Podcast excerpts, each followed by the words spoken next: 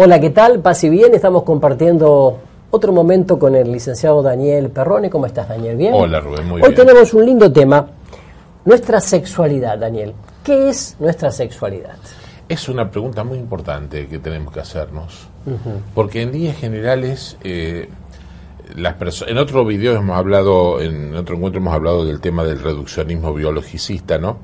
Pero la gente, eh, en este tiempo en que hablamos tanto de orientaciones sexuales, preguntarnos qué cosa es nuestra sexualidad, Claro. yo creo que es absolutamente necesario y esclarecedor. Perfecto. ¿Y qué, nos puede iluminar para esto? Yo creo que lo primero que nos puede iluminar es volver un poco a las enseñanzas, a las dos enseñanzas de la Iglesia eh, que son para mí fundamentales en este aspecto. Mira, el- en el año 1982 el Papa Juan Pablo II en ese momento eh, presentó, nos presentó a los educadores un manual de educación sexual que todo papá, todo docente, Todo catequista. todo educador, todo catequista, todo agente de pastoral, deberíamos saber leer, estudiar, trabajarlo porque es una fuente inagotable de riqueza. ¿Sería él? Es el documento de orientaciones educativas sobre el amor humano. Orientaciones educativas Sobre, el amor humano. Juan Pablo II, Juan Pablo II, 1982. 1982. Vamos a detenernos en dos puntitos muy brevemente, el número 4 y el número 6 de este documento, ¿no? Eh, en el número 4 hay una, una apreciación del Papa que me parece fundamental. Él dice, la sexualidad es un elemento básico de la personalidad. Ya está planteándonos ahí que es un componente importante en la construcción de la identidad. Claro. Él nos dice, esta, este elemento básico de la personalidad es un modo de ser, un modo de manifestarse con los otros y un modo de sentir y expresar el amor humano. Modo de ser, modo de manifestarse, Modo de vincularse modo de vincularse. y modo de sentir y expresar el amor. Perfecto, es todo un desafío. ¿no? Un desafío enorme. Sobre todo para los que a veces entran en una crisis existencial por no tener en cuenta estos puntos. Exacto, porque, a ver, Suicidios es incluso, ¿no? importante, Sí. es importante. El, el- el ser humano cuando se, se mutila, se reduce, pierde esa condición de, de multiplicidad de dimensiones que en algún momento hemos aludido, eh, necesariamente eso trae sufrimiento. Claro, claro, No estamos hechos para la reducción. claro. Estamos hechos para la amplitud. Claro. La reducción es una mutilación. Exacto. Entonces eso trae sufrimiento. Claro, Entonces, descubrir que todas las tareas que yo hago en mi condición de persona son un hecho de mi sexualidad. Yo no puedo despojarme de mi condición de varón para la hora de enseñar, a la hora de hablar, a la hora de encontrarme con alguien, a la hora de tratar a la mujer, a la hora de vivir mi experiencia afectiva con, con mi esposa en la vida matrimonial. Una visión En integral. todo el tiempo estoy, estoy haciéndolo desde mi condición de varón. Hay un viejo concepto de la catequesis que nosotros este, aprendimos cuando eh, nos formábamos, y es que en el ámbito de lo vocacional, la primera vocación que recibimos es la vocación a la vida, Un llamado. el primer llamado. Pero el segundo llamado es a vivir esa vida como varones o mujeres. Tal cual. ¿no es En el amor. Así que eh, es fundamental en este aspecto, Rubén. Es decir, la vida se vive desde mi ser varón. Claro, claro. Por eso una definición que solemos plantearle muchas veces a los jóvenes, a los padres en, la- en los, en los talleres para padres, junto con esto que le decimos, es la sexualidad es la vivencia que yo tengo de mi propio sexo, no de mi propia orientación sexual ni de mi propio género.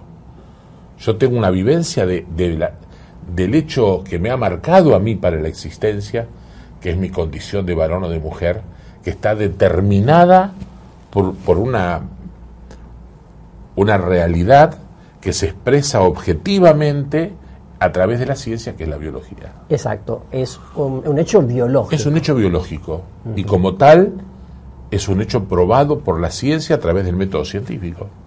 Claro, claro. Es, yo deberé construir una identidad que armonice este proceso psicológico, social, cultural con mi condición biológica. Claro. En esa armonía de la vivencia y de la, y de la realidad sexual, yo encuentro el crecimiento y la felicidad. ¿sí? Bueno, eso está en los puntos. En el punto 4. Cuatro. Y en el punto 6 hay un concepto que me parece interesantísimo que deberíamos este, recuperar, porque para mí es la clave de la educación sexual, Rubén. El Papa dice, la sexualidad orientada, elevada e integrada por el amor, adquiere verdadera calidad humana. No hay sexualidad sana, saludable, no hay vida feliz, no, no tiene condición de humana mi sexualidad si yo no la puedo integrar al amor. O sea, que ahí se destruye todo lo que puede ser eh, la veleidad caprichosa del instinto, del individualismo crónico, del egoísmo crónico o del placer egoísta de sentir yo, ¿no es cierto?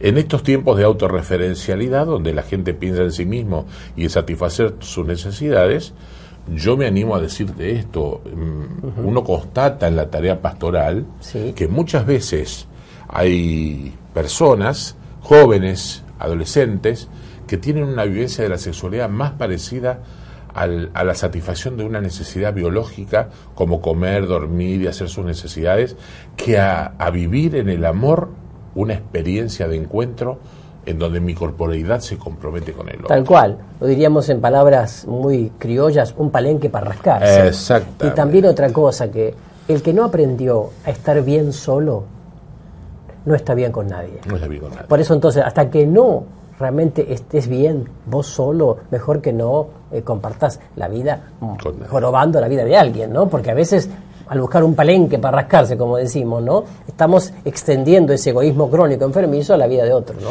Esto, esto que vos decís a mí me remite a un concepto que tantas veces repetimos en, las, en los encuentros de educación sexual con nuestros jóvenes y con los papás de ellos, ¿no? Y de los niños, inclusive en los talleres de padres.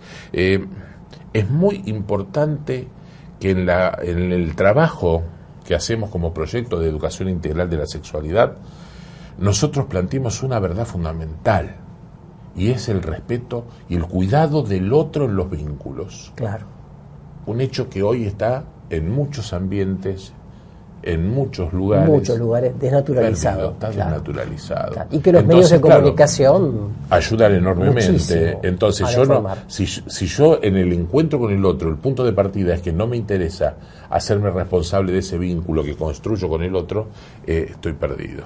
Bueno. Por eso yo creo que este es el gran secreto, ser capaces de entender y descubrir que la sexualidad, que es la, la, la experiencia de mi propio sexo biológico vivida en la, en la totalidad de los aspectos vitales, debe ser vivida en el amor y en la responsabilidad por el vínculo que construyo con otro. Muchas gracias, Daniel. ¿eh? Ha sido un gusto estar contigo. A ustedes también.